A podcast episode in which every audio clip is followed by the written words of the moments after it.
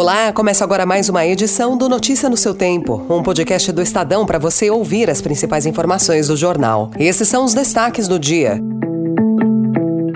Lula assina decreto que põe Forças Armadas em ações contra o crime organizado. Copom corta Selic e destaca que governo deveria buscar metas fiscais já estabelecidas. E feridos e estrangeiros deixam Gaza sem a presença de brasileiros. Hoje é quinta-feira, 2 de novembro de 2023. Estadão apresenta Notícia no seu tempo.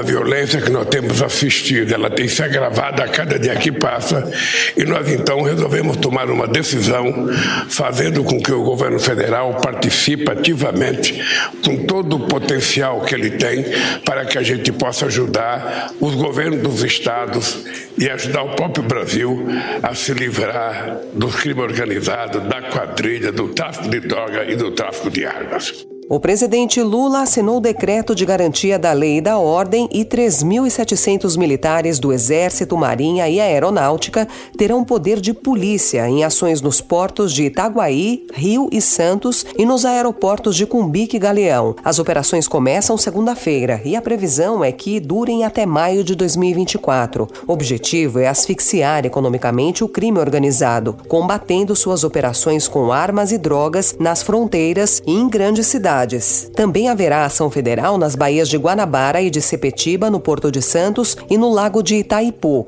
além de monitoramento extra de fronteiras.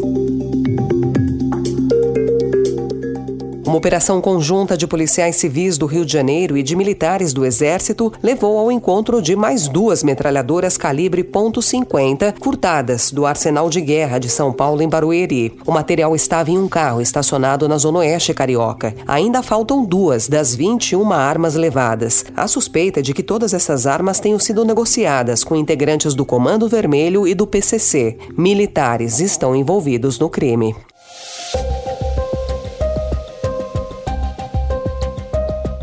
Em economia, o novo corte da Selic. Em decisão unânime, o Comitê de Política Monetária do Banco Central anunciou ontem o corte de meio ponto percentual da taxa básica de juros, que passou de 12,75% para 12,25%, no momento em que o governo discute a revisão da meta de déficit zero para as contas públicas em 2024. Foi o terceiro corte consecutivo. Em comunicado divulgado depois da reunião, o colegiado repetiu a defesa da firme persecução das das metas fiscais já estabelecidas para a redução das expectativas de inflação. Nos Estados Unidos, pela segunda vez seguida, o Federal Reserve manteve inalterados os juros de referência no país, entre 5,25% e 5,5% ao ano. É o maior patamar em 22 anos.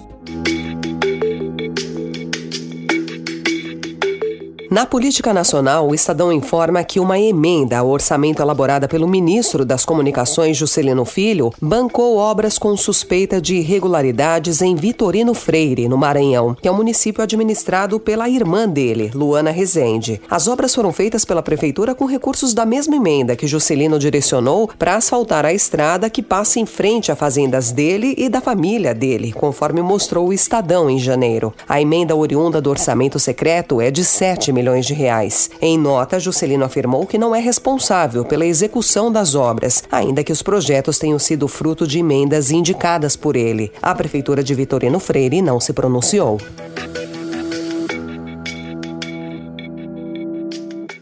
Nós recentemente estávamos discutindo pautas referentes aos negros, pautas referentes aos brancos, e eu disse: não tem como se discutir essas pautas sem que o membro de uma bancada que já existe tantas outras que eu gosto muito, como a bancada evangélica, como a bancada da FPA ruralista, a bancada das Santas Casas, da qual sou presidente, mas nenhuma está em lei.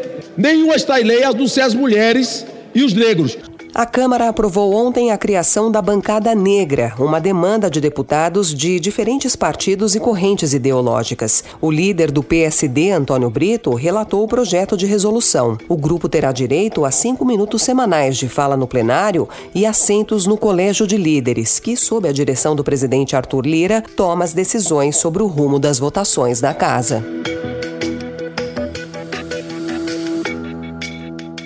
Governo federal editou ontem decreto que restabelece as alíquotas do imposto sobre produtos industrializados sobre armas de fogo, munições e aparelhos semelhantes. A medida amplia para até 55% a alíquota do IPI sobre revólveres, pistolas, espingardas, carabinas, spray de pimenta e outros, além de aumentar a tributação de munições para 25%. Integrantes da chamada Bancada da Bala na Câmara dos Deputados reagiram ao decreto que altera o ato anterior, de julho do ano passado, editado pelo então presidente Jair Bolsonaro.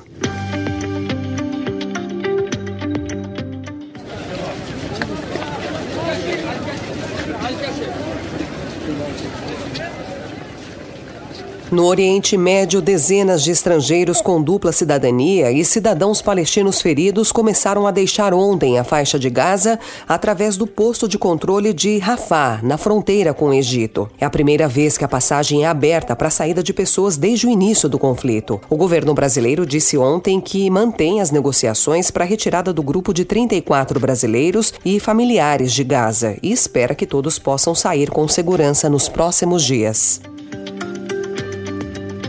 Apesar do otimismo, o embaixador do Brasil em Tel Aviv, Frederico Duque, disse ao Estadão que não há nada de concreto sobre as saídas. As negociações, segundo ele, são conduzidas por israelenses e egípcios.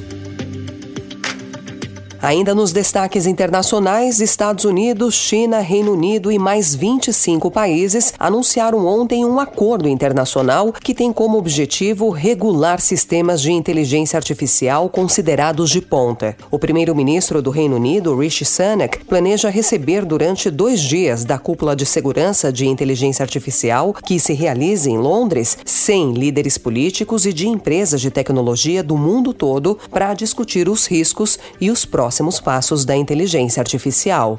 Notícia no seu tempo.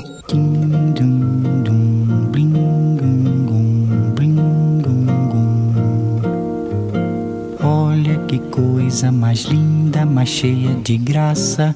Ela, menina que vem e que passa, num doce balanço, caminho.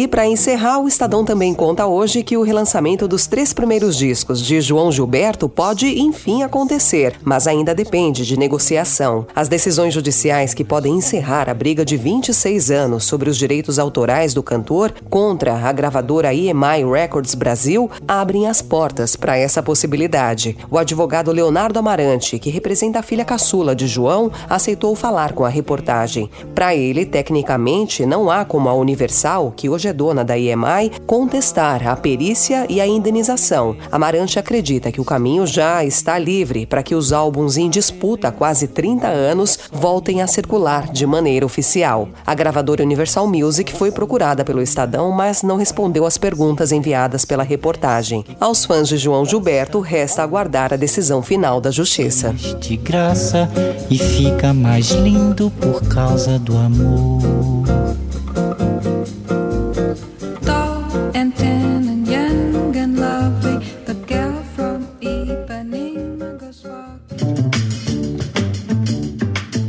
Essa foi mais uma edição do Notícia no seu tempo, com a apresentação e roteiro de Alessandra Romano, produção e finalização de Felipe Caldo. O editor de núcleo de áudio é Manuel Bonfim. Obrigada pela sua escuta até aqui e até amanhã. Você ouviu Notícia no seu tempo.